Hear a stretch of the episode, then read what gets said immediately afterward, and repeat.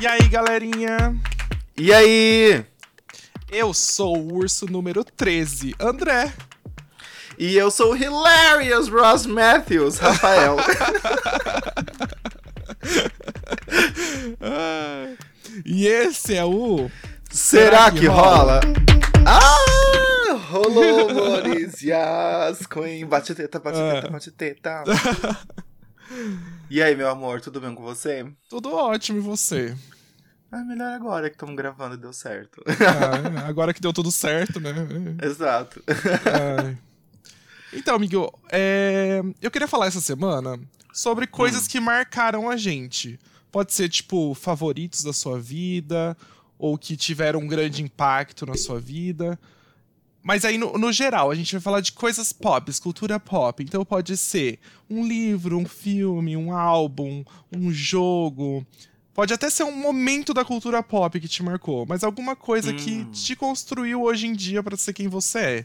Como Entendi. pessoa. Uma, uma pessoa. Formadores de caráter. É, uma, uma formação de caráter é, po- popular, cultural. Não, é, né, nada, nada muito. Como que a gente vai falar? Fancy. É. Isso aí. E já me, já me molhei, então, que eu peguei várias coisas fancy schmancy aqui. Fancy chimense. Mas- Oh. Uhum. Várias Oh. coisas assim, ó, de. De milhões, De amigas! milhões, meu, gatos. Puta, de milhões, meu. Tá.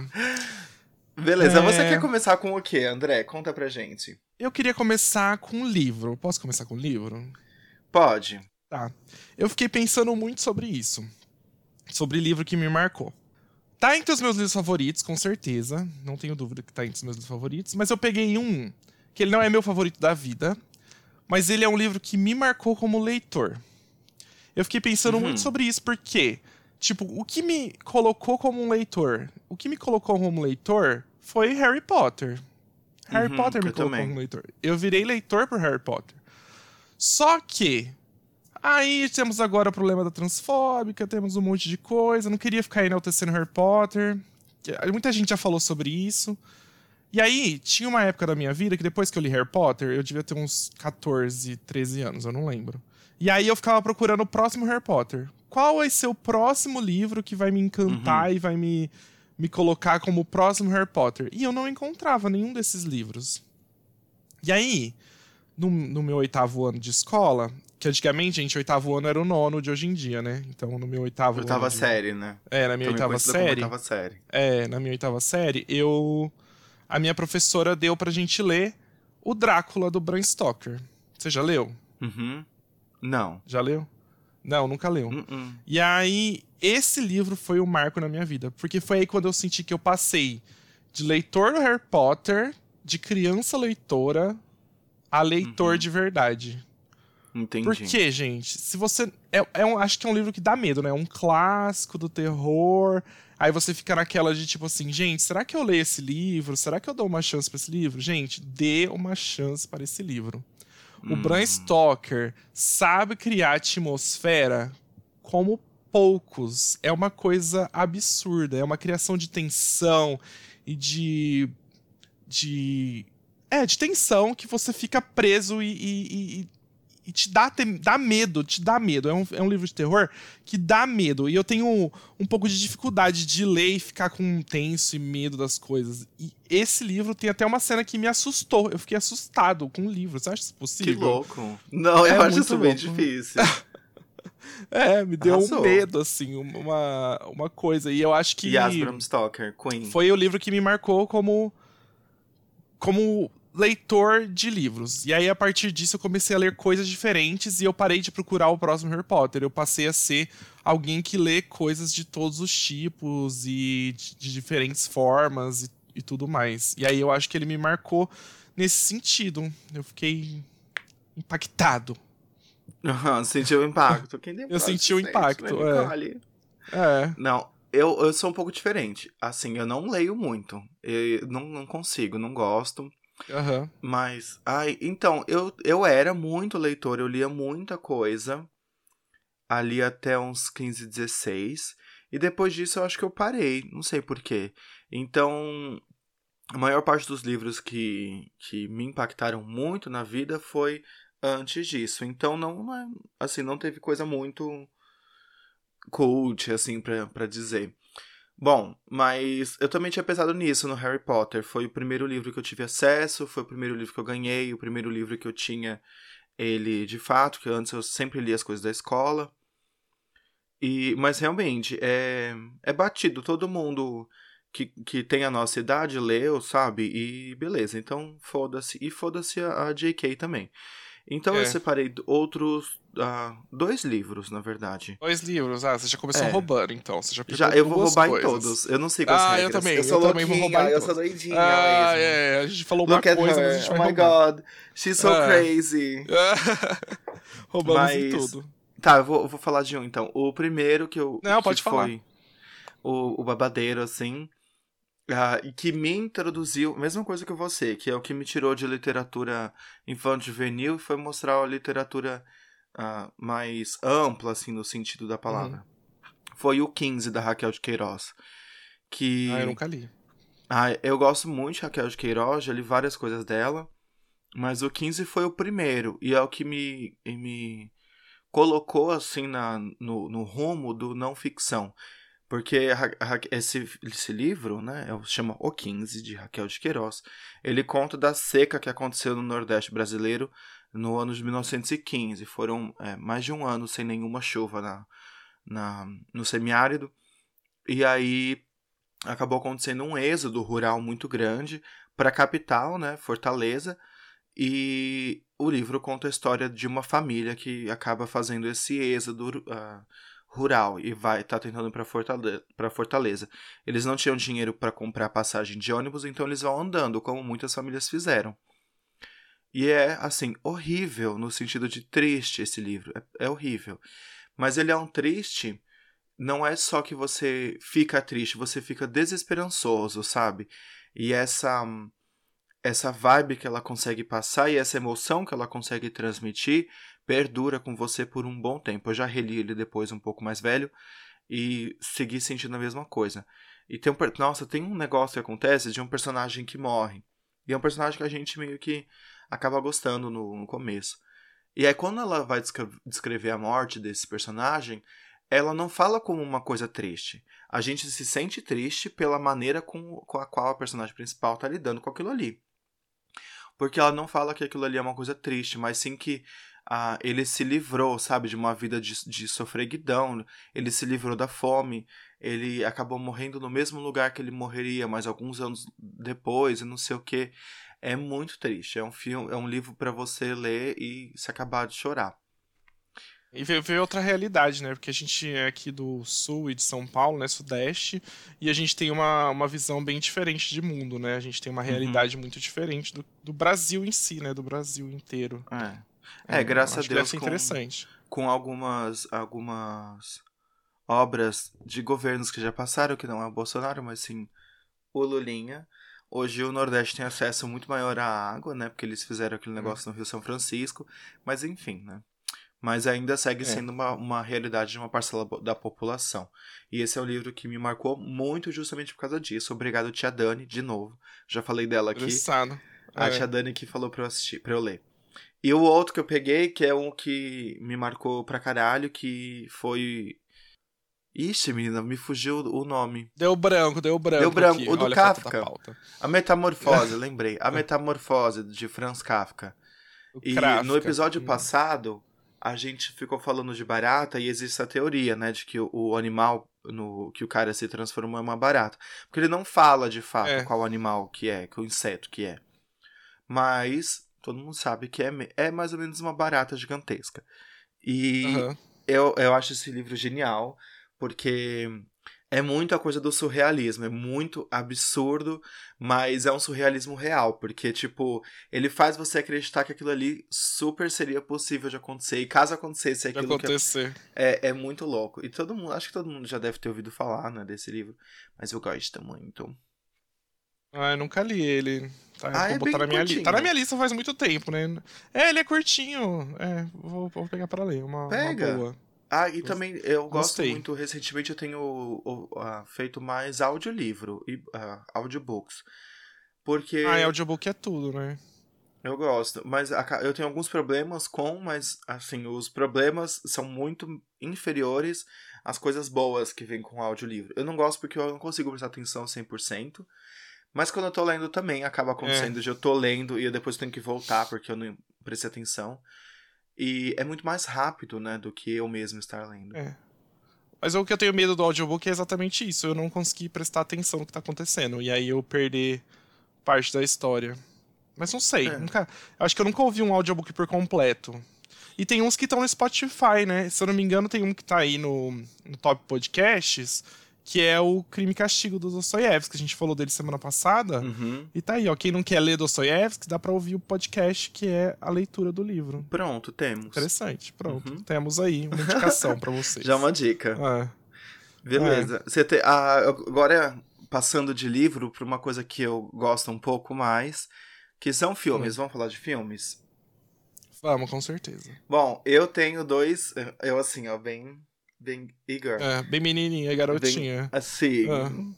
Eu tenho. Também ah. quebrei as regras aqui. Eu coloquei dois também. Eu não consigo. Você pegou não, dois, né? Peguei dois, obviamente. Ai, não. E você conhece ah, que eu já, tá. a gente já conversou sobre isso, né? Eu tenho tá. dois filmes favoritos. Um é um cult clássico e é um dos meus favoritos de verdade. E outro é o que eu geralmente falo que é meu favorito. Bom, Tá. O meu favorito de verdade verdadeira verdadona é o Dançando no Escuro, do Lars von Trier, Lars von Trier, ah, tá. de 2000. Porque, primeiro, tem a Bjork, eu amo Bjork, amo, amo, amo de paixão essa mulher.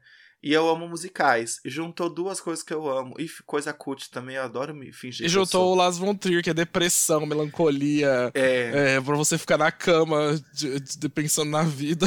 Exatamente. Mas ah. eu acho esse filme um dos mais diferentes do Lars von Trier. Porque. Uh, geralmente Lars von Trier ele é conhecido pelos filmes tipo Melancolia, aquele. Uh, aquela que ela é viciada em transar, esqueci o nome dela. Mi, Mi, Ninfomaníaca, parte 1 e parte 2. Mas. Ou Dogville, que também é um dos meus filmes favoritos, também é dele. Dogville. Nossa, como eu gosto de Dogville, é muito bom. E. Mas no Dançando no Escuro, ele não é tão. A narrativa não é tão lenta quanto os outros. Ele não tá querendo criar tanto o, o ambiente. O ambiente vai sendo construído, ele não, não é gerado ali naquele momento.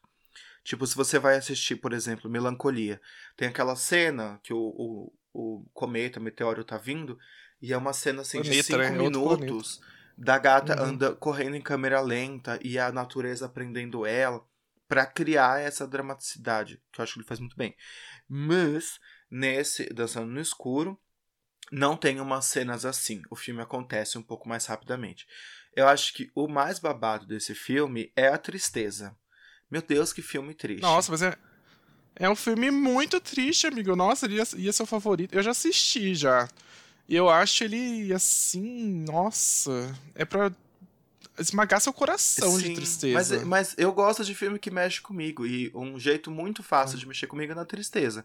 Então, ah. você se sente, sabe, a gente sente o impacto do filme. A gente impacta, sente ah. no peito, né? O, obviamente a minha cena favorita é a cena final, porque final, a, bom, a história conta a história, o filme conta a história da vida da Selma, que é uma trabalhadora lá da tcheca e ela tem uma doença degenerativa nos olhos onde ela vai ficando cega.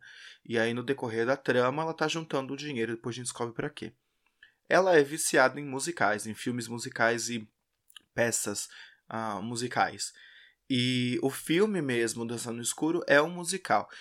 Curiosidade, a Bjork não foi chamada primeiramente para ser a Selma. Ela ia fazer só a trilha sonora, ela ia fazer as músicas. Mas aí o Larvontrier conheceu ela e falando, falou, mano, não tem como ter outra Selma que não você. E aí ela foi fazer. E ela foi fazer mesmo com a, aquela atriz que fez antes o, os filmes do, do, do, do Von Trier, como que é o nome dela? Nicole Kidman? A Nicole Kidman. Não? A Nicole Kidman falou, gata, sai dessa, horrível, não vai nesse babado. Horrível. Ela pegou e fez o quê? Foi nesse babado. Acho que Foi. o dinheiro... E se traumatizou. E se traumatizou. Não quer mais atuar, uhum. porque o Lars von Trier tem o boatos aí de ele ser uma pessoa horrorosa de trabalhar, Exato. ser super abusivo e super complicado. É, exatamente. É, dizem que é bem complicado trabalhar com ele, porque ah, ele meio que tortura as pessoas para fazer as cenas ali, né? E a gente é. já viu isso acontecendo mais de uma vez. Mas mesmo assim, uh, esses são os meus filmes favoritos justamente pela dramaticidade Eu acho que eu tenho uma trazer. música desse favorita desse filme, que eu não vou contar pra não dar spoiler, mas tem um momento que ela tem que fazer uma contagem. Uhum, E a música é a contagem que ela tem que fazer. E, gente, é lindo. é assim. É de tirar o fôlego, é de você ficar. Pre é preso, é, tenso e, e triste. Ai, é muito triste esse filme. É. É muito triste. E as músicas são incríveis porque são todas da Bjork, né? Então não tinha como ser É. ruim. Mas quando as pessoas É, perguntam. ruim. Pra não ter que parecer um, um sad boy, quando as pessoas perguntam qual é o meu filme favorito, geralmente eu falo Patricinha de Beverly Hills. Clueless, ah, que é realmente um dos meus filmes favoritos. O Clueless saiu em 95, cinco anos antes do, do Sono Escuro. E é com a Alicia Silverstone, que é um icon. E com aquela menina, a Brittany Murphy, né? Que depois teve a morte dela É verdade. mega é sombria verdade. e não sei o que. Nossa, tem várias eu, coisas. ah, eu gosto de Clueless. Eu gosto. Eu Mas amo. Não, não E- seria meu, um dos meus favoritos, não. E tem o Paul Rudd Ah. na melhor fase dele, que hoje em dia é o Homem-Formiga, né? É Todo mundo conhece ele pelo Homem-Formiga. Mas o Paul Rudd teve alguma fase ruim da vida? Não. Eu acho que não. Eu Não acho tem. que ele é como um bom vinho, envelheceu Uhum. muito bem. Exato. Nossa. Eu acho ele um, É. um gatinho. E É. eu amo esse filme por vários motivos. O primeiro porque ah, quando eu morava numa outra cidade ainda, quando eu era mais novo, eu tinha baixado esse filme no meu computador, só que eu não tinha baixado a, le- a legenda. E aí, uma vez eu fiquei sem internet por, tipo, sei lá, 3, 4 dias, e a única coisa que eu tinha pra fazer era assistir esse filme. Então eu assisti esse filme, sei lá, umas 15 vezes nesses 4 dias. A- a- assim, até chegar ao ponto de eu ter entendido tudo. Eu não falava tão bem inglês na época. E aí me ajudou Ah, muito tá. no, no, no babado de falar inglês. Segundo, porque a maneira com que eles lidam com a homossexualidade de um personagem lá, eu acho muito boa. Por quê? Primeiro, bom, a, a Cher, que é a Alicia Silverstone, ela se apaixona por um menino da escola que se veste muito bem e o cacete é quatro. Ah, é verdade. E né? ele é gay, né? Só que ela não, É. não sabe disso. E aí quando ela descobre. Ela não se toca. Ela não se toca. Quando ela descobre que ele é gay, ela não fica tipo, "Ah, ai meu Deus, tô horrorizada. Ela fica tipo, meu Deus, como é que eu não tinha visto isso antes? Eu não percebi. Aham, ela não fica puta com o personagem, mas sim com ela mesma, por ter sido cega. É. E ela continua saindo com um menino. Então eu, eu gosto quando as séries, ou os filmes, as obras, de qualquer forma, lidam com a homossexualidade, não como o foco principal do personagem, mas sim como Uma ta- naturalidade. Né? naturalidade, exato. E ó, consegui É, militar com Patricinha de Beverly Hills, Isso. gata. Ya. E sem, e sem homofobia, né? Sem, sem pesar naquilo. Realmente, legal mesmo. Verdade. Então, é por isso boa, e eu gosto. E é um icon que o nome dela é Cher, a amiga dela é a Dion, então eu tenho até um, um, É, um terno, é legal. um terninho que eu fiz com inspirado em Patricinha Beverly Hills. Sério? Aham. Daque- daquela cor amarela e Exato. preto lá? Não Amarelo acredito que tudo. Depois, depois Ah, eu, no próximo amei. episódio eu uso ele. É, mostra pra nós. E você, ah, Paixão? deixa eu pensar aqui. É, o meu filme que marcou, e eu acho que é meus favoritos até hoje mesmo, chama Encontros e Desencontros. Você já ouviu falar Hum. desse filme? Já. É da Sofia Coppola, da filha, da filha do Coppola, né? E conta a história de um ator que ele já passou da grande fase dele, ele tá no Japão pra gravar comercial, pra fazer um- umas propagandas lá. E ele conhece essa mulher de um fotógrafo, se eu não me engano, que tá lá também pra filmar umas coisas. E o que eu amo nesse filme é que ele é um amor sem romance. Então, tem todo o. Cria todo esse amor entre os dois. E não é uma comédia romântica. Não é. Não fica com mel, é, é, mel- melano, não fica melano, sabe? Não fica aquela Não é um coisa. melodrama, né? Como diria a Lorde. É, não é um melodrama. É, você se sente real, sabe? E é Uhum. com o Bill Murray e a Uhum. Scarlett Johansson. E os dois barbarizam, né? Tipo, não tem o que falar dos dois. É, eu assim. tenho ressalvas acerca desse, desse filme, mas eu respeito sua opinião. Por que ressalvas? Pode falar. Ah, eu acho que é esse filme inteiro é muito problemático. Acho que assistindo em 2022 tem como notar várias. Eu assisti ele recentemente. Será? Eu não assisti agora hoje. hoje, Eu assisti por falar. causa de um, um podcast que eu ah, ouvia que eles tinham citado sobre esse filme e eu nunca tinha assistido até que eu fui assistir. Ah, é muito problemática a relação dos dois, em vários sentidos. Os dois são muito Hum. tóxicos um pro outro. E eu acho péssima Ah. essa coisa que Hollywood tem de colocar sempre um cara muito mais velho pra se relacionar com uma menina muito mais nova. Tipo, Ah, sempre. entendi. Isso é péssimo. Não que a idade tenha um, um grande fator, mas quando esse tipo de relacionamento acontece em Hollywood, é muito normal, você nem nota mais. Mas quando o contrário acontece, que é uma das coisas que a gente vai falar hoje também no, no do Deu no Twitter, a galera fica chocada, fica embasbacada, sabe? Quando é a mulher que é muito mais Ah. velha e o cara que é muito mais novo. Além Tá disso... estragando meu, meu filme favorito pra mim. Desculpa. Ah, além disso, tem mais. ah, Tem. vai, fala. Ah, a- a- os bastidores do filme falaram que foi assim bem problemático porque a Coppola tava, tava era- esse filme é meio que um filme resposta, não é? sei, É. é. Minha resposta pra quê? Ou fizeram depois um filme resposta? Eu não tenho certeza agora, eu teria que rever a, a teoria lá. Mas basicamente esse filme foi um, um uma, uma carta pra um ex da Coppola, Ah, que ele é famoso também. É o Bom, eu é não tinha pensado em nada disso, não tinha pensado nada sobre essas coisas. Isso pra mim Desculpa, é um grande amigo. de um filme. Ai, desculpa. Ai, mas- Não, mas Então é, eu vou é indicar muito outra coisa. feito. E Ah, a- já que você roubou e acabou com a minha indicação, eu vou indicar outra coisa. Desculpa! o meu outro filme, um dos meus outros filmes favoritos, aí eu vou parecer super cult, boring, já, gente, é o Labirinto do Fauno do Ai, eu amo, amo. Eu Nossa. amo esse filme.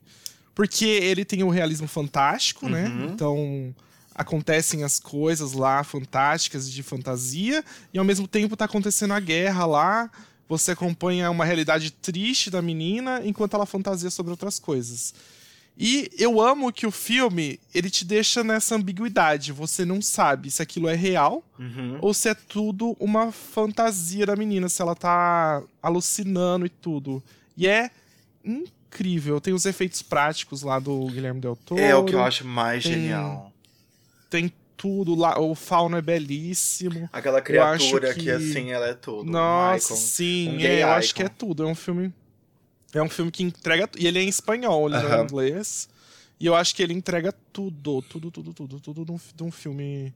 E dá pra ter várias discussões sobre a vida e Uhum. tudo mais. Dá pra pensar em um monte de coisa. É um filme belíssimo. E eu já assisti ele um- várias vezes e sempre fica melhor. Eu acho que eu vou amadurecendo e, tipo, o filme amadurece comigo, sabe? Eu acho que é um clássico. É. um clássico. Eu amo. É. Acho que a a melhor coisa é isso que você falou, são os efeitos práticos. Porque hoje em dia, ó, velho, hoje em dia a gente tá muito acostumado com CGI.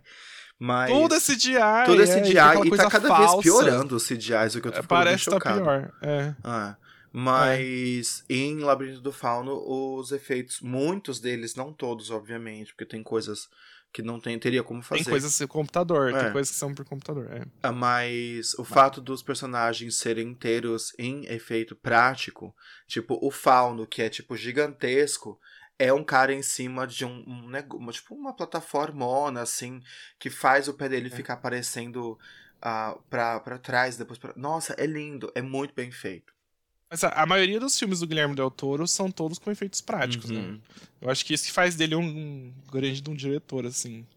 Porque parece que o filme envelhece de uma forma melhor, né? Eu acho que quanto mais digital, pior vai, vai, vai envelhecendo, né? É, é verdade, tem isso. É.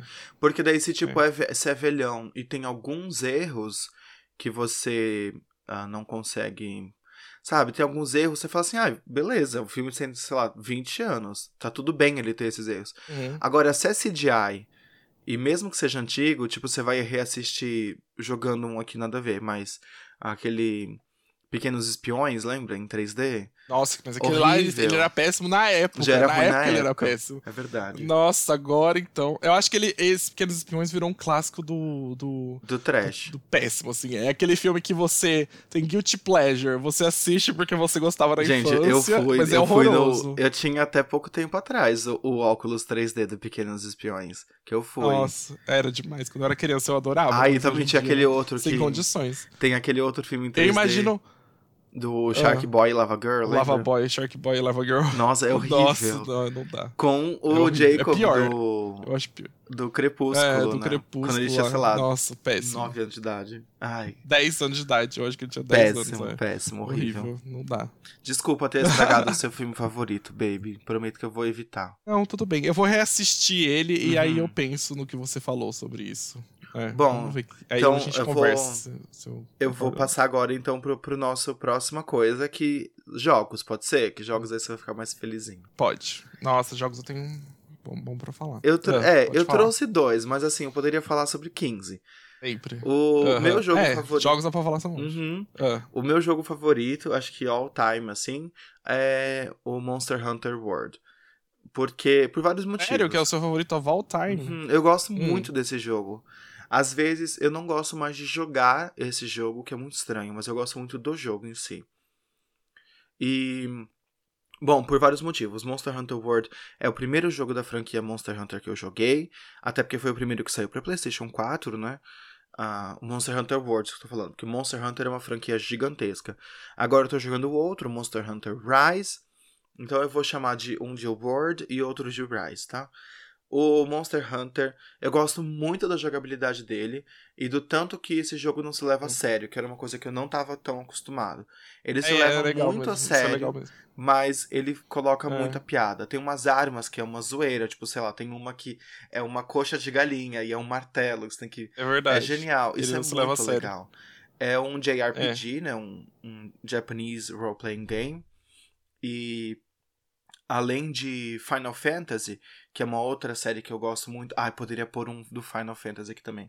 Além de Final Fantasy, que é uma, uma série que eu gosto muito, o Monster Hunter foi a primeira que me fez começar a gostar disso. Eu já joguei outros desde então. Mas eu gosto muito da jogabilidade, eu gosto muito. A história é meio merda, vamos ser bem sinceros, mas a jogabilidade é incrível. Quem joga pela história Monster Hunter? Ninguém. Não, é pra jogar sei lá, e ficar matando. Eu gosto do. do... Ah, de muita coisa desse jogo, mas principalmente da jogabilidade. Eu acho ela muito fluida gosto. e ela pode É. ser muito fácil, mas pode ser muito difícil e muito. Você pode se aprimorar, isso eu quero dizer. De acordo com o tempo É. que você investe no jogo e a sua habilidade. Como é a minha habilidade? Eu gosto muito não é muito também. alta. Eu acho que é um jogo que eu jogava até final do ano passado, eu tava jogando. E ele é de 2018? 2018. Ou antes até. É. Ah. E... E agora eu tô jogando o Rise, que é muito bom e ele é um pouco mais bonitinho, apesar dos gráficos não serem tão bons, né? Porque é um jogo que foi feito pra Switch, mas eu tô jogando no PC. Switch, né? É, não, não dava pra esperar. Agora que tá no PC, né? É. Verdade. Quer falar o seu, depois eu É. falo um outro? Eu acho que o meu dá pra fazer um episódio inteiro sobre ele, que Tá. é The Last of Us Hum. Parte 2. Eu acho Verdade. que assim, é um jogo muito recente, né, gente? Ele é de 2020. Então ele tá muito fresco em mim ainda. Mas eu acho que ele é o ápice dos do que o videogame pode proporcionar. Eu acho que a gente teve uma caminhada toda do que é o videogame, o que, que ele pode proporcionar e tudo mais. E o The Last of Us é a concretização. Eu acho que ele é mostrar que videogame também é arte. Uhum. É arte. Então ele. Eu acho que você ver gameplay do Last of Us não é é a mesma coisa que você jogar. Eu acho que você joga, é, você te- aproveitar a história e tudo mais, você precisa jogar, você precisa estar envolvido. E é um, um jogo que ele é filosófico e ele discute coisas sobre a vida e faz você pensar sobre o mundo e faz você pensar sobre você. Eu acho que e o gameplay é incrível, além de tudo isso, a jogabilidade é incrível. Então ele assim, ele é bom em tudo. Ele é um pacote completo. Ele é, é- eu acho que é o ápice do videogame. Eu acho que ele é a prova de que videogame é arte. Eu acho que quando ele saiu em 2020, Pra mim, ele foi a melhor coisa de cultura pop que saiu num ano. Ele foi melhor que os filmes, ele foi melhor que tudo. Tipo assim, foi o que me, me cativou. E tanto que, gente, eu tenho uma tatuagem do The Last of Us, assim. Sério? Tanto, sério, ele me marcou tanto que eu fiz uma tatuagem em homenagem ao jogo. Eu acho que é o. Assim, ele não é explícito, não é explícito, assim, nossa, é do The Last of Us. Mas se você conhece o jogo, você vai bater o olho na minha tatuagem e vai saber o que é, sabe? Então ela é, É, tipo um mostra easter aí, egg. caralho. Tem como mostrar? Ah, tem, dá pra você ver? Tá vendo que tem uma mariposa aqui? É, essa mariposa do The Last Ah, of Us. eu Ela, não joguei A Ellie tem a mesma A tatuagem. É. Nossa, eu acho que vale super a pena. O primeiro já foi incrível, mas eu acho que o dois é a consolidação de, de tudo, de Uhum. tudo. Ele é a consolidação do videogame. Eu acho que dá pra gente fazer um podcast só de The Last of Us. Se você jogar, a gente pode falar só sobre Pode isso. ser, daí, um ah, podcast inteiro. seria uma coisa assim, tipo. Se eu jogar, seria uma coisa Alô, assim, tá aqui, um, mas- um, um jogador recente e você que jogou faz tempo, sabe? É. Joguei faz tempo. é. Quer falar do seu Ah. outro jogo, então? Quero, e você conhece ele também muito bem. Que o meu próximo, o meu segundo jogo favorito é Overwatch. É o jogo que eu jogo há mais tempo da minha É. vida. Eu jogo ele até hoje. Apesar de hoje em dia eu não jogar mais muito, eu ainda acompanho a Liga Overwatch, eu ainda acompanho o eSports, né, que o Overwatch gerou. E, bom, o Overwatch foi o primeiro jogo de fato competitivo que eu comecei a jogar. E foi assim um life changing pra mim, porque primeiro eu conheci várias pessoas, incluindo você, né, que a gente se conheceu por causa do Overwatch. Verdade. A gente se conheceu no Overwatch, Ah. gente. Aí... A gente tem amizade por causa de videogame. Exatamente. Por isso que a gente acaba sempre falando de jogos, né? E É. eu acho que ele mudou a minha perspectiva em jogos, assim, sabe? Que o jogo não precisa ser só ali no videogame, mas ele pode ser em outras coisas, como, por exemplo, a Liga, que eu assisto. Ontem mesmo teve jogos, os, os Encores, que, tipo, eles rejogaram. Eles estão jogando no Overwatch 2 já, mas ainda assim eu tenho um apreço muito grande pelo Overwatch 1. E principalmente, o que mais me traz, assim, o Overwatch são os personagens, sabe? A gente acaba gostando muito de alguns personagens e você se identifica com eles, e aí você quer jogar com eles, e aí você descobre que você não é bom com nenhum, chora. Isso mata, a louca. Mas... Mas. você é péssimo no jogo. Exato. Quando eu comecei a jogar, pra quem conhece, né? Eu vou falar coisas agora só pra quem conhece. Quem não conhece, quem não conhece, pss, pula fora. Bom, ah, eu, eu sempre joguei de Diva. Eu jogava muito de Diva. E de Reinhardt. E de Winston. Ah, eu não sei. Eu jogava de muita coisa. Mas hoje em dia, eu sou basicamente igual Fitz Here. Eu jogo de Mei e de Sombra. E bastante de Mercy, quando Eu eu, não tô afim de... Ah, Mei eu Sabe- gosto mas sabe que eu é gosto de muito Overwatch? tóxica. Eu gosto de Ah. fazer a, a galera da Rage Kit, sabe? A Sombra também, eu gosto de hiperfixar em um dos caras do time adversário e fazer ele ficar com raiva, mesmo que eu perca, tá tudo bem. Minha- O que eu gosto é fazer os de incomodar, né. Rafa? Mas isso aí a gente já percebeu lá no seu, nos seus ódios e tudo mais. É, Ah, hoje eu sabe. tenho um que a galera não tá pronta. só tá viu? claro. Mas sabe o Não, que eu mas- gosto no, no Overwatch? O que eu gosto no Ah. Overwatch é que você não precisa ser um jogador de shooter, porque, que, pra quem não sabe, ele é em primeira pessoa. Uhum. Você não precisa ser um jogador de, de, de shooter pra jogar Overwatch. Você pode Você não jogar precisa ser, tipo, qualquer você não precisa ser muito bom no, no Counter-Strike pra mandar bem. É, você pode jogar. Ele, eu acho que ele, ele abrange muita gente. Você pode jogar. Tem Uhum. vários personagens diferentes, tem um monte de jogabilidade diferente. Todos os personagens são diferentes, eles não, não, não têm jogabilidade parecida. Então eu acho que. É divertido por causa disso. Qualquer um pode jogar, né? E qualquer um pode se divertir. É claro que Sim. você pode ir ficar pirado e surtado pra você ter a equipe certa e montar o time certo e fazer as coisas todas direitinho e tudo funcionar. Ou você pode simplesmente ir lá e jogar com seus amigos e dar risada e, e, e tudo mais. Eu acho que ele é um, um grande de um jogo também. Eu acho que ele me tornou mais gamer. Porque eu não, antes eu, eu jogava online, mas eu jogava sozinho e eu jogava muito Call of Duty. E aí me introduziram no mundo do Overwatch e a partir dele eu fiz muitas amizades. Então hoje em dia, tipo, Rafa e várias outras pessoas que estão na minha vida, que eu considero meus melhores amigos, é, vieram do videogame, assim. E é, e é Uhum. engraçado que a gente acredita, a gente pensa assim, tipo, ah, é, uma conexão vazia. E não é, né? Tipo, é, as pessoas estão muito, na, muito presentes na minha vida e é por causa do videogame. E eu acho Sim. isso muito legal. Muito mesmo. É, Uniu... literalmente, porque tipo, tem você que a gente conversa praticamente todos os dias, o Hugo também, que é um amigão meu. A gente conversa todos os dias, a gente ainda joga várias coisas juntos. E é. ambos eu conheci por causa do Overwatch, né? E é. é isso, mas eu gosto muito. E esse negócio que você falou de tipos de jogabilidade diferentes é muito real, porque é o mesmo jogo, é o mesmo mapa, mas cada personagem tem a sua, a sua particularidade. Tipo, eu nunca fui muito bom de mira, então eu sempre joguei muito, muito mais de uh, tanque. Então eu jogava muito de Diva, de Reinhardt e de Winston, porque não tem, não tem que mirar muita coisa, né? Aí, depois que fui assim, começando outras coisas, aí você descobre que tem outros personagens que não tem nada a ver com esses três que eu citei. Então acaba sendo vários, vários jogos dentro de um só, mesmo sendo a mesma. É verdade. O mesmo jogo. É muito legal. E eu gosto muito. É. E a história também eu amo. A gente falou no primeiro episódio sobre o Soldier, né? O, o soldado que saiu da Verdade. E a história tá sempre sendo contada, tem sempre coisa nova. Bom, não mais, né? Porque infelizmente a Blizzard cagou no pau e se vende, venderam a Blizzard para Microsoft, agora para lançar o Overwatch 2. Então vamos ver o que, que vai dar nisso aí. Mas verdade, tô, né? tô ansioso e com certeza eu vou comprar o Overwatch 2 para jogar. Eu tô até agora jogando já... outros jogos de tiro é. no computador para me acostumar com jogos de tiro no computador, para quando chegar o Overwatch 2 eu não ser tão ruim. Ah, eu não sei se eu vou comprar o 2, viu? Não...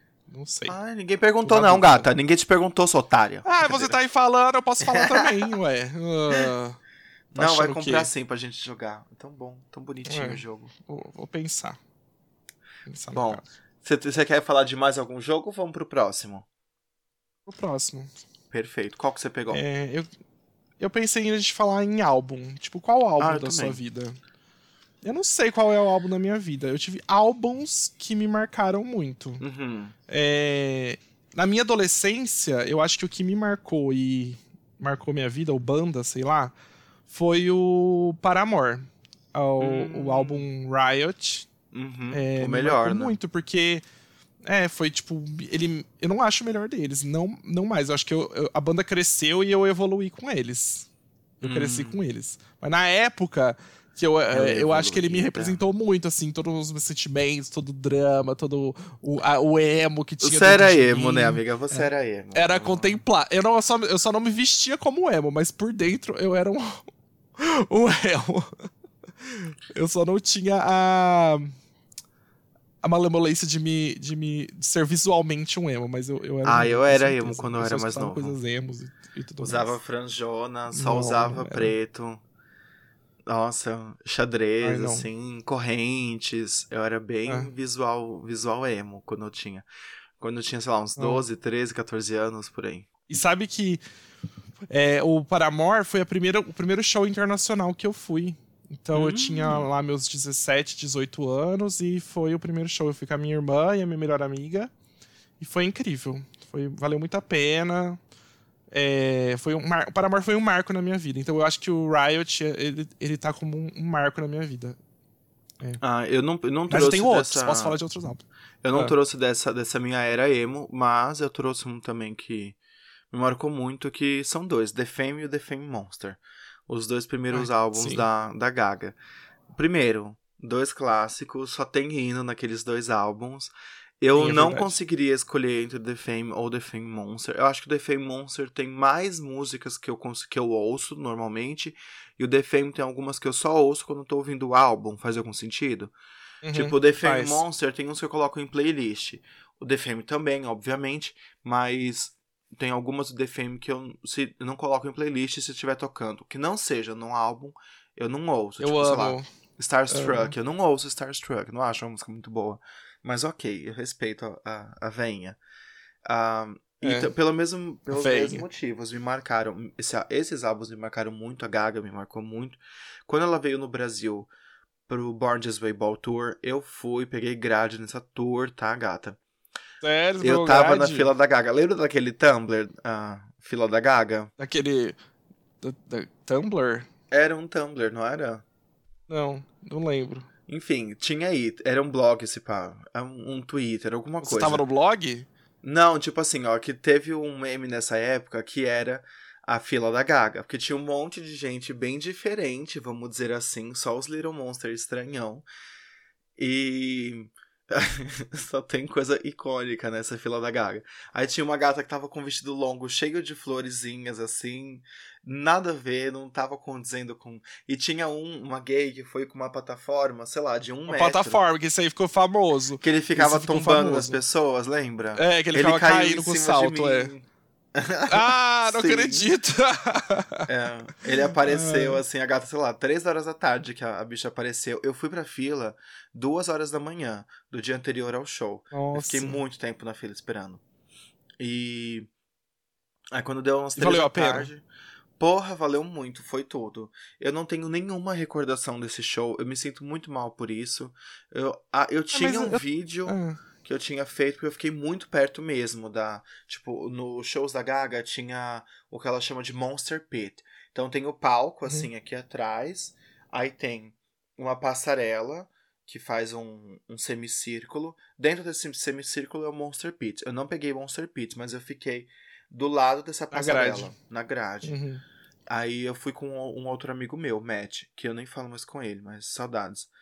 E a gente ficou bem pertinho. Esse, esse, esse negócio de não lembrar show, eu também não lembro. Eu, eu lembro da emoção de estar lá, mas eu não lembro do show em si. Eu lembro de flashes. É. Mas eu acho que isso é envelhecer, amiga. Mas sabe o que eu faço muito? Eu pego vídeos dessa tour. Porque é a mesma E coisa. reassiste. Aí reassisto pra É. eu. Ah, eu lembro Aí dá- disso. ah, e aí, aí eu vou. Dá uns cliques na memória, né? É. É. Mas é um, Mas sabe que é um a- show icônico. Ah.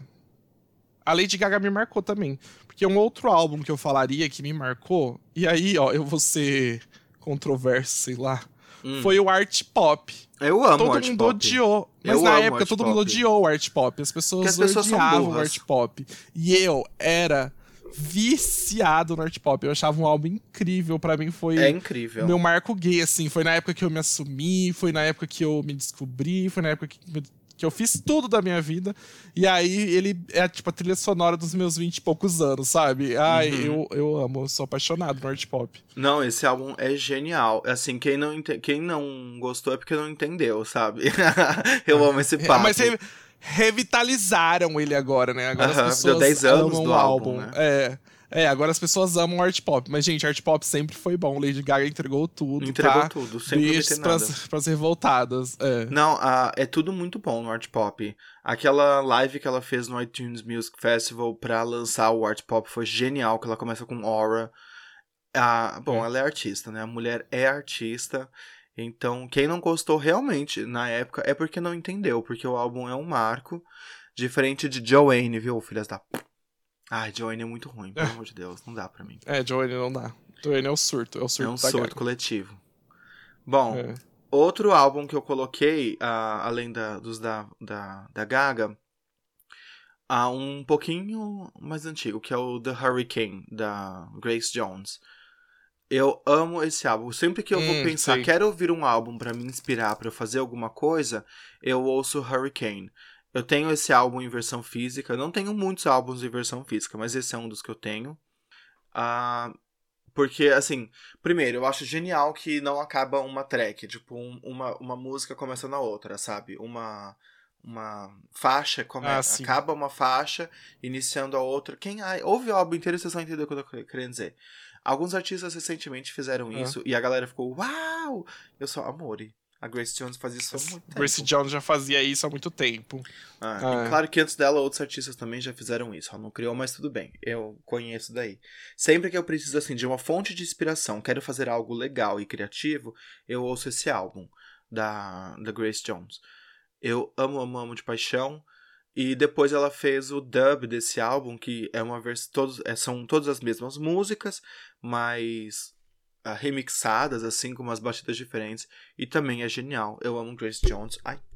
E tem Corporate Cannibal, que é uma das minhas músicas favoritas all time. Beleza. E o seu? Tem mais É algum que você quer falar? Eu trouxe, tipo, cinco álbuns. Não, eu falei de dois álbuns. Dava pra falar de vários álbuns. Eu tenho Ah, então eu vou só marcaram. jogar aqui, ó. Além de Hurricane e do Fame Fame Monster, eu trouxe um, um pouco de um artista que eu amo, que é o Racine Carré, do Ah. Stromae, que é um artista belga que eu sou apaixonado, Ah, vibrado. sim.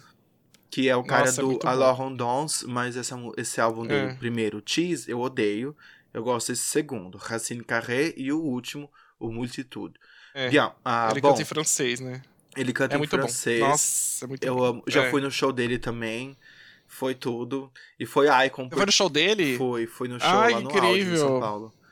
E o, ah, inclusive Ai, o show dele tá inteiro disponível no YouTube, vale muito a pena assistir.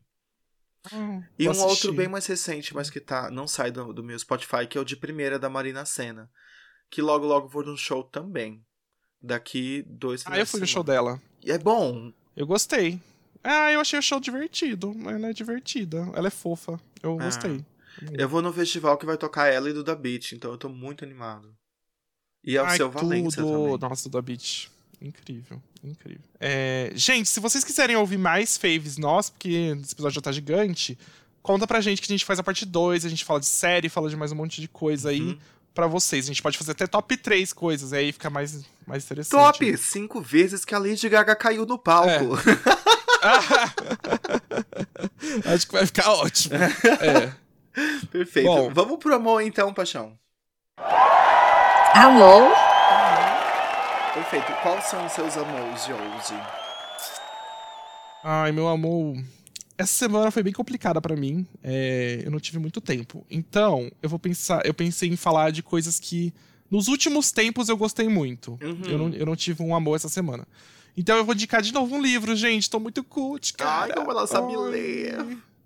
É, eu sei ler, cara. eu vou indicar um livro que chama Tudo é Rio, da Carla Madeira.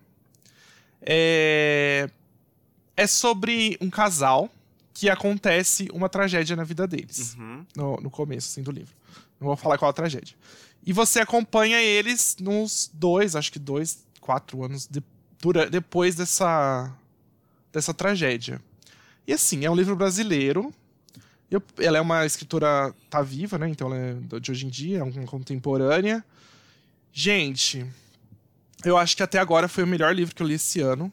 É incrível o que ela faz. Sabe aquele livro que você lê e você pensa assim, putz, que bom que eu falo português para ter, porque eu para ter essa experiência, Uhum. para poder sentir isso aqui, porque para poder ler e ter essas palavras, eu acho que nesse- é aqueles, aqueles livros que você fala, bom, amo, amo que eu falo português, obrigado por ter nascido no Brasil, obrigado por estar passando por essa experiência, porque é um livro muito gostoso de ler, eu li tipo numa tarde e o final, ó, dá pra gente falar bastante coisa do final. Quem leu, me manda mensagem pra gente conversar sobre esse final. Beleza. eu também não tenho amor. É. O único que eu pensei é um que eu citei, que é o álbum, que também não é novo, já saiu faz tempo, mas eu vou indicar que é o álbum do Stromae, o Multitude, que é o último álbum dele de estúdio. Muito bom, tem clipes icônicos. Ele, tá, ele é casado com uma mulher que faz toda a parte de arte, de estética dos clipes. Então, Stromae é hétero? sim, mulher, tu ficou passada? Tu tá chocada? Nossa, eu tô Uhum. chocado! É isso que se chama Ah, ele é masculinidade não tóxica, porque ele pode fazer várias coisas mega femininas e seguir sendo Ele é bissexual. Não, ele acho que ele é hétero mesmo. Nossa, ele é casado com ela há muito tempo, gay. Muito tempo. Passado. Gente, Você vê? O momento de revelações. Ah. Mas ele, ele é, né? Diz que é hétero. Vamos, vamos vendo aí com o tempo. Até o momento ele é. E então acho que pelo fato de ele estar casado com ela e os dois morarem juntos, assim, a parte estética do Stromae sempre foi muito icônica, desde o do Racine Carré. Do Tease eu não vou dizer porque eu odeio esse álbum. Acho que foi um surto dele, era começo de carreira. E eu fico muito feliz que agora ele tá fazendo o sucesso todo que ele tá fazendo. Amo muito. E pros meus alunos de francês, indico muito ouvir lendo a letra, porque é, É, tem muita referência de coisas muito francófonas, assim, sabe? O próprio nome dele é uma brincadeira com um tipo de linguagem que existe em países francófonos, que é você pegar a palavra e, você falar do meio pra frente, depois do começo pro final. Então, Stromae vem de maestro. Aí você divide a palavra e vira Stromae. ah, Isso tá. acontece Legal. muito em, da França. Tipo, full, que é louco, não fala o full, fala uf. Ou que é falar do metade pro fim, depois o começo da, da palavra. Ah, Enfim, entendi. Esse é o meu Ah. amor, não tenho nada novo, só tô, tava assistindo as mesmas coisas. E as coisas que eu assisti eu odiei, que vamos agora pro Hoje Não, Faro. Muito obrigada, vou deixar pra minha amiga. Hoje não, Faro, vou deixar pra minha amiga. Vou começar e eu Hum. vou ser bem polêmica, posso? Aí que dia que você não é polêmica nesse podcast? Qual amor, dia a gente não entra no cancelamento aqui? Ei. Sempre! É. Amor, odiei o episódio dessa semana de RuPaul's Drag Race All Stars Season Por 7. quê? Meu Deus, que episódio ruim! Eu não achei ruim, não. Ai, gente. Ai, que bom que você não achou ruim. Eu odiei. Nossa, a- se não fosse a Jinx Monson. Não, a Jinx engoliu todo tá mundo de essa série. novo, de novo. A Jinx engoliu todo De mundo. novo. É. Mas assim, que sériezinha. Que, que episódiozinho merda. Nossa, não achei, não. Ai, não deu certo. Não gostei. Ninguém teve graça além da Jinx.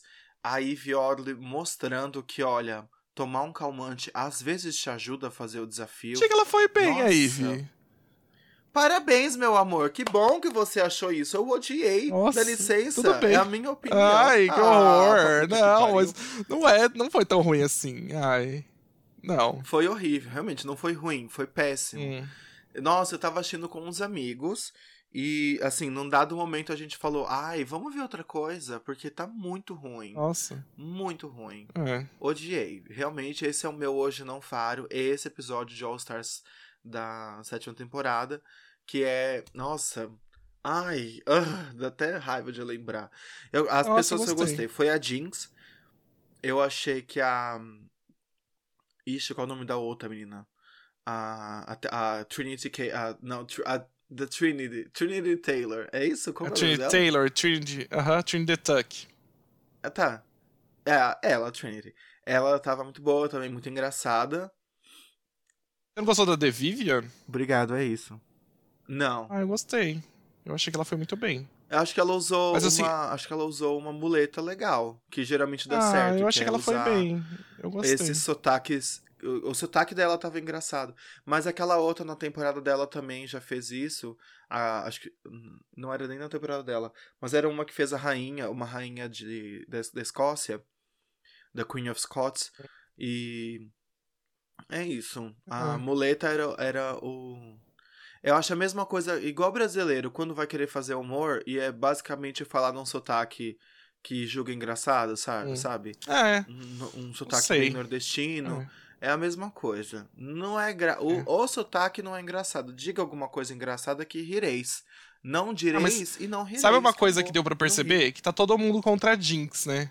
Tipo, no final do episódio que tem o lip sync, as meninas ajudam a. a porque a, a, a Jinx fica no top, gente, obviamente. E as meninas ajudam a outra, dando um prop, assim, pra Uhum. Sim. ela. Então, claramente, tá todo mundo contra a Jinx. É, foi só uma, mas eu não sei se elas estão contra, assim, não diria isso. Mas. Nossa, mas a cara da Jinx de ódio, ela faz o lip sync com ódio depois que isso acontece. Mas o lip sync foi péssimo, péssimo, também. A é. Jinx, eu tava, eu tava vendo a Jinx fazer o lip sync e falava, come on, Jinx, do É, something. eu também acho. Um Não, eu concordo, Charlie, eu concordo. Mas é- ela fica com uma cara de ódio que é perceptível. Então, assim, pra mim, hoje não é esse episódio, foi muito ruim. E o seu? Aí, ah, então, meu ódio é meio assim, sabe? Porque, tipo, eu fiquei pensando sobre o meu ódio, depois eu fiquei pensando o que, que a gente faz como podcast e sei lá, sabe? Mas o meu ódio é a internet em si. Eu tô com. Putz. Ai, sa- sabe que saiu aquele. aquele. aquele Instagram da Rafaela Tuma? Que ela faz uns os vídeos engraçados. Só que os áudios engraçados, mas ela desenha o áudio. Aí teve aquele que ficou famoso da Narcisa. Eu tô bonita, tô bonita. Ah, a Xuxa me amou, a Xuxa me amou. Sabe esse vídeo que ficou famoso? Não. Ah, e ficou, ela ficou muito famosa, essa moça. E aí, agora só aparecem vídeos de canais copiando ela. Então, assim, isso me irritou demais. Porque uma pessoa não pode fazer sucesso. As pessoas têm que copiar e têm que ficar indo atrás. Então, do dela, que deu tudo certo, que ela fez um sucesso, agora tem 50 mil igual. 50 mil fazendo a mesma coisa. Mas eu Não- sei o tipo de. Agora. E não tem a mesma tipo de qualidade que do tá dela. A qualidade do dela é muito superior aos outros, sabe? E isso me irritou. Me deixou nervoso, tô revoltado. E aí eu fiquei pensando que a gente fazer podcast é a mesma coisa. Um monte de gente faz podcast e a gente tá fazendo a mesma coisa. Mas, sei lá. É... Ai, me irritou. Tô irritado com a internet. É isso. As Amore, mas é, eu entendo. ah, ai, mas assim, foda-se no final das contas, né? Porque é sempre vai ter alguém que vai fazer uma coisa similar, similar mas É. ela pode dizer que ela foi a primeira a fazer isso, É. acabou. É, mas sabe aquela coisa do faz igual, mas não. Não copia? Sei lá, tipo. Copia, mas não faz Uhum. idêntico? Eu acho que eles podiam Sei. ter. Porque já existia canais assim, de, faz... de pegar, pegar áudio e Sim. fazer alguma coisa. Tipo assim, Sim. tinha aquele da Marta Ai, eu acho Golpista. genial aquele da. Isso que eu ia falar, da Marta Golpista. é muito genial. engraçado. É, é diferente, é Ah, desenho, é com do- áudio. Aquele do A Fazenda lá, que tipo. Não sei o que é da, não sei o que é da cara dela! Não sei o que é da cara dela!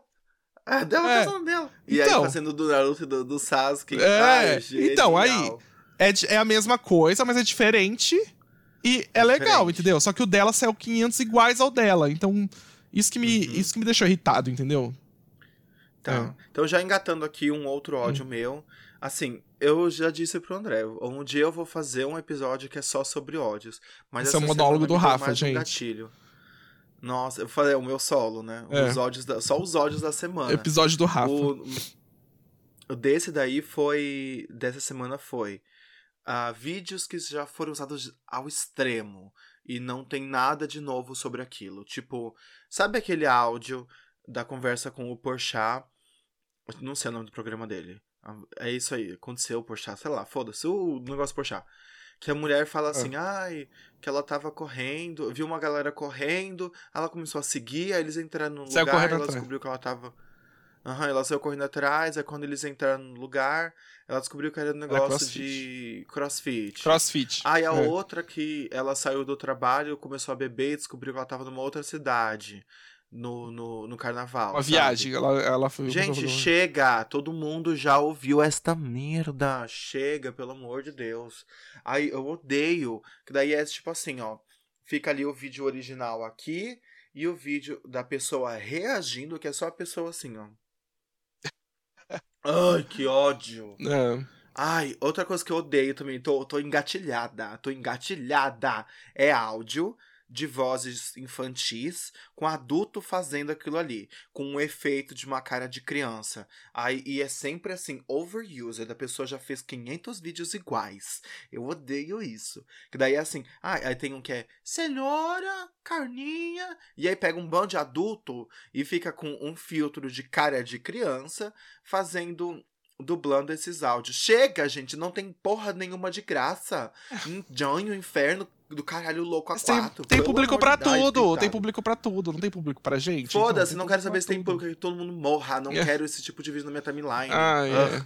É. Bota pra não ver. Agora um que tá do, do, no, no meu TikTok, na minha For You, é um, a, a galera jogando Subway Surfers, enquanto alguém lê uma. Alguém não, uma voz mecânica lê uma thread de, de Reddit. Gente, se eu quisesse ver isso, eu ia no meu Reddit e eu lia as threads. ah, mas eu gosto, Eu não sabia? quero ver alguém jogando Subway Mas tem uns que são Surfers interessantes. É, a revolta. Ai, mas eles só fazem isso pra poder ah, lucrar na parte. Porque assim, você vai ter que ouvir a história inteira. Aquela voz narra bem devagar. Então você acaba assistindo muito tempo. O que, que o, o TikTok pensa? Que você gosta daquele tipo de conteúdo. E aí esses canais bombam só fazendo isso. Vamos fazer alguma coisa original? Pelo amor de Deus. Não, igual era o- é o seu negócio tava reclamando. Faz coisa original. Para de copiar dos outros tudo. Ai, coisa chata e irritante. Tô irritado. Vamos próxima Revoltados. parte. Vamos pro Deu no Twitter. Bom, pode começar, que eu tô meio irritado ainda, preciso respirar. Ah, um o pouquinho. Deu no Twitter, gente, a gente ainda está vivendo o CPI do, da, dos sertanejos. Da tatuagem no toba. É. Que a tatuagem da Anitta ainda está dando. da- ainda está dando rolês, ainda está dando o que falar. Porque aí o Gustavo Lima fez uma live pra se explicar. Ah, E aí eu acho que ele foi. se Ele explicar nada, né? Ai, Ele foi pra sei lá, eu acho que pra- foi pior do que se ele tivesse ficado quieto, sei lá. E aí ele falou Ele assim: ah, eu tô com vontade de boca." jogar toalha e desistir. Joga. Gente, favor, pelo amor de. Deus, homem hétero não tem um.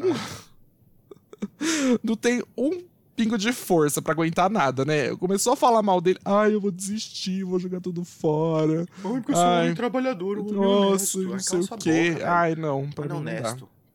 Não dá, pra mim não, Não, dá. ai, me irritou muito. Aí também o, o Zaneto Cristiano lá, Uh, também na live dele comentando, ô irmão, isso é comigo, pá, deixa com, É. deixa com você, cara. Você não aguenta meio, meio, meia hora de porrada comigo, cala sua boca.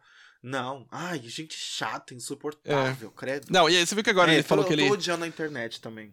Você viu que esse Zé Neto falou que quebrou três costelas e não vai poder mais fazer show? Por um tempo? Vi.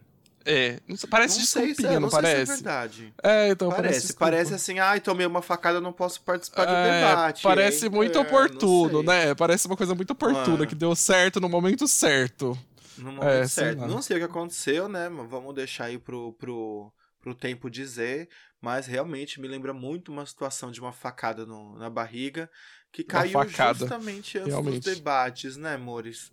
Loucura. É, que- não. Mas Ele já eu tenho mais um é. deu no Twitter que é mais fofinho, mais legal, muito mais divertido. Bom, essa semana. Ai, tem, tem dois muito geniais. O primeiro foi o da Laura, a Laurinha, a cantora. Apareceu um, vi- um vídeo na minha timeline, e aparentemente na timeline de todo mundo, que é uma menina num teatro assim, e ela fala com uma voz muito doce e fofinha. Oi, meu nome é Laura e eu vou Ah, eu vi Baleia." isso hoje. É. É. genial. E aí ela vai cantar a música da, ba- da baleia sendo assim, uma tenor. A menina com a voz aqui, de repente. Oh, baleia! É genial. Eu não paro de cantar essa música da baleia. Amo. Então, assim, Laurinha, o Deu no Twitter é seu, parabéns. Você é uma Eu via, eu vi o icônica. post, mas eu não, não assisti. Eu, eu não É assisti muito o bom. vídeo. É, eu vou assistir. Você tem mais algum Deu no Twitter? Tem, tem o Twitter da Gay, que falou que existem 28 tipos de urso. E que ele ah, é um tipo amo de urso. que ela mandou a gente estudar. que Ai, mandou que as gays estudarem e que ele é um tipo de urso, sim. Olha, Sim. não dá. Eu, como urso não, da eu amo que comunidade... ela deu referência Ah. bibliográfica, né? Não, posso falar pra Ai, ele que ele gente. não é um urso. Ele não é um urso. E por que, que ele quer se encaixar uma tanto dentro da de comunidade de urso? Por que É, ele quer se não, e encaixar? como se fosse, assim, representatividade. Que maneira representatividade, gente? Oxe, urso é uma comunidade tóxica pra caralho. Não, não queira entrar. Não queira, Ai, não queira. Fica de nossa. fora que é melhor, amor. Mas eu não sei por que, que ele quer se encaixar tanto, ai. É que nem aquele povo que tem- não tem um, uma barriga, não tem, aí não tem nada. Aí pega, aperta a barriga assim e fala assim, estou gordinho. Tipo, ah, não. Uhum. Isso, ai, me dá um ódio, me dá uma raiva. Então, sei lá, esse negócio dos 28 tipos de urso. é, Bom, foi pra quem engraçado. não tá entendendo nada do que o Dé tá falando, uma gay fez um vídeo ah, criticando quem disse que ela não era ursa, que essa gay não era ursa. Aí ela deu a carteirada de pegar um livro. Detalhe, esse livro. Não, ele não- pegou um site da não internet. Não foi um livro. Não, mas ele mostrou um livro. E, e nesse livro ele fala que. É que ele falou assim: ah, tem até livro sobre isso. Basicamente, o livro é de um autor, de um. Desculpa, ilustrador, que criou várias imagens de homens assim, hiper masculinizados. Ah, é são verdade. bem comuns. Ah, e. é, só que esse cara é tipo da década de 90 e ele fez isso como meio que uma, uma forma de resposta ao a heteronormatividade, assim, mostrando gays hiper masculinizados.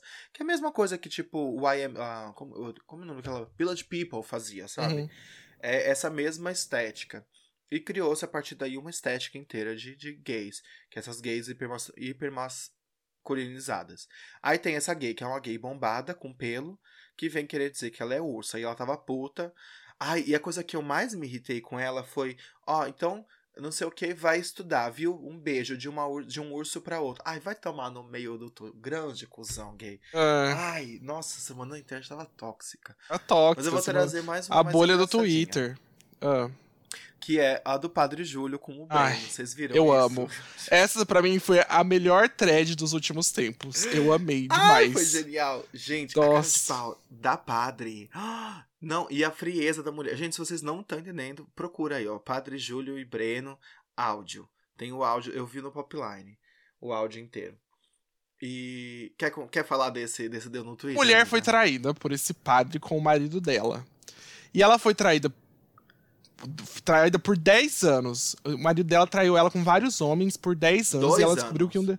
10, amiga, 10 anos. Ah, não, com o Padre Com Júlio o padre foram foi anos. dois anos. E ela descobriu Isso. depois que com o padre foi dois anos de relacionamento Uhum. antes do casamento dela. E esse padre, não basta ter traído com o marido, ele celebrou o casamento dela O casamento com o Breno. dois. Gente, pra mim, esse é o, mai, o melhor. Ai, não dá. Eu não acredito que ele, esse eu não acredito que ele celebrou o casamento. Não acredito que ele É. celebrou o casamento. É E aí ela teve a frieza. E, gente, ela teve a frieza de pegar o marido dela, levar lá pra conversar com o padre e gravou Uhum. tudo. Ela gravou toda a conversa. E é maravilhoso porque ela fala assim: Padre, você fez tal coisa? E o padre fala: Não, eu não fiz nada. Aí o marido dela fez sim. Fez sim, duas Ele vezes. fez isso sim. Falou assim, ah, e sexo anal rolou? E aí o padre, não, não rolou. E o Breno rolou duas vezes. Que eu me lembro duas vezes, pode ser que seja mais. Parar de mentir, eu começo a lembrar. É, gata. Nossa, O a cara de Breno pau ali desse padre. A cara de pau desse padre é demais. Não, e tem muitas camadas. Uma outra camada que eu amo é que a, o padre se achava a, a gay, exclu, tipo assim, a exclusiva, sabe? Achava que o Exclusiva, Breno é verdade. pego ela. Quando É. a padre descobre que a Breno tá fazendo banheirão pra tudo quanto é canto e pegando todos os machos em terminal urbano, ela fica assim, speechless. Ela fica só a ela fica passada. Speechless. Ela, fica. Ela ela achou que ela era exclusiva. É. Uhum. Pois é, Nossa. gata. E aí, a- assim, claro que tem várias problemáticas em cima, né? A mulher é mega homofóbica enquanto ela tá falando. Mas assim, nesse momento até eu seria homofóbica, né? Então, Ah, tá eu acho que ela. Mas então, eu acho que ela foi. Ela tava sendo homofóbica porque. Mano, imagina você descobrir 10, 10 anos de traição. É, é- deve ser É. difícil. É, Eu acho que eu também. Não, não, não, é Gente, eu difícil. no momento seria homofóbico também. Não, eu sou É. homofóbico por muito menos.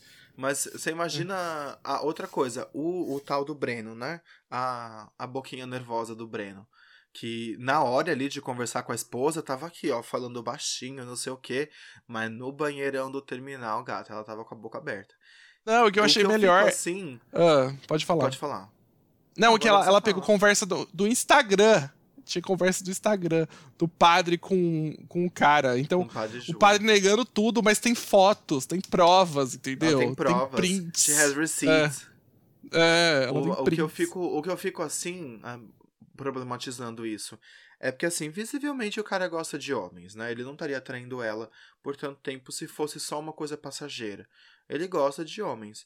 Mas, como ele estava muito inserido naquele contexto ali ah, cristão, ele se casou com a tal da mulher lá, coitada. Então, no final das contas, todo mundo é uma grande vítima desse rolê. Ah, Entende? sim. É, ele é uma vítima dele mesmo. A mulher é, É. vítima dos dois. O padre não é vítima, não. Exato. O padre é vítima? Não é. O, O padre, é um grande safado. É um grande safado. É. Ah, mas ele tá inserido no contexto da igreja onde ele não pode fazer várias coisas. Porque ele poderia, por exemplo. Mas aí ele mesmo se colocou nessa dele. posição. Ela fala isso pra ele. Não, ele falou assim: ah, você sei, não sabe mas- quanto eu choro. Se, Ah. o, se o padre pudesse, por exemplo, assim, ter um namorado, ter uma relação saudável, decente com outro homem, ele provavelmente não tá, sairia buscando homem casado, sabe? Mas ele escolheu ser padre. Uai, uma escolha eu sei, dele. Mas você vai, como é que você vai julgar as pessoas pelas escolhas? Eu fiz faculdade numa universidade católica, né? E nessa universidade tinha. ah, eles tinham uns acordos lá com o povo de uma instituição católica bem conhecida. E estudavam muitos seminaristas comigo, mas vários mesmos. E 100% deles eram gays. Vários motivos levam a pessoa a ir pra igreja, sabe? Não é só Ah, eu eu sou sei fiel, disso. gosto de Deus. Então, então Eu no final dos disso. contos, todo mundo é vítima de uma mesma coisa. Obrigado, cristianismo, por Da estragar homofobia. É isso. Ou do cristianismo também, né? Eu acho que é isso aí. É, do Ê, cristian- eu acho mais homofobia. É, sei lá. Então tá, é isso. Tem mais algum É isso, gente. pra você, minha paixão? Não, eu acho que depois desse caso do Breno e do, do Júlio, eu acho que foi o, o maior. ah, só, ó, maior. não confundam esse Padre Júlio de, de- do Rio Grande do Norte com o Padre Júlio Lancelotti, um ícone de São Paulo, tá? Pelo amor de Deus, são duas não sei quem é pessoas o padre diferentes. Lancelotti. Ah, é um padre mega comunista que a internet, a direita odeia, porque ele é a favor do Lula e ele faz muitas coisas pela pela pelo pela sociedade assim. E aí a direita odeia ele, sendo que tipo as coisas que ele faz, ah, dá comida pra galera, dá faz arrecadação de dinheiro pra dar moradia, doa roupa, faz um monte de coisa. Ah, tá. Mas a Hum, direita isso. odeia um padre assim, né? Padre bom é É. esse aí, ó, o padre de Natal, que mamos fiel. É, é ótimo, maravilhoso. Enfim, acho que Vai, deu, vai. né? Deu. Deu a conversa, Temos. deu tudo. É. Gente, Gente, se não vocês cancelem quiserem a me gente, seguir por nas. favor, viu? Não cancelem, não cancelem. Ah, já estão cancelados. Ó, gente, se vocês quiserem me seguir nas redes sociais, no Instagram é arroba André Ferracioli com dois R's e um L. E o meu é arroba otrocate, O-T-R-O-C-A-T-T-I. Gente, eu não tenho Twitter, viu? É só no Instagram. Eu tenho Twitter, mas é outro arroba, gente. Me peçam. Se vocês quiserem meu Twitter, me pede. Amiga, você vai ter que terminar o episódio sem moar, porque acabou de bater alguém alguém aqui. Eu acho que é a minha entrega. Gente, sigam a gente lá no, no Instagram, será podcast. Comentem, conversem com a gente, mandem seus comentários, vamos interagir e tudo mais. E é isso aí, obrigado pelo episódio de hoje, um grande beijo pra todo mundo e a gente se vê na próxima.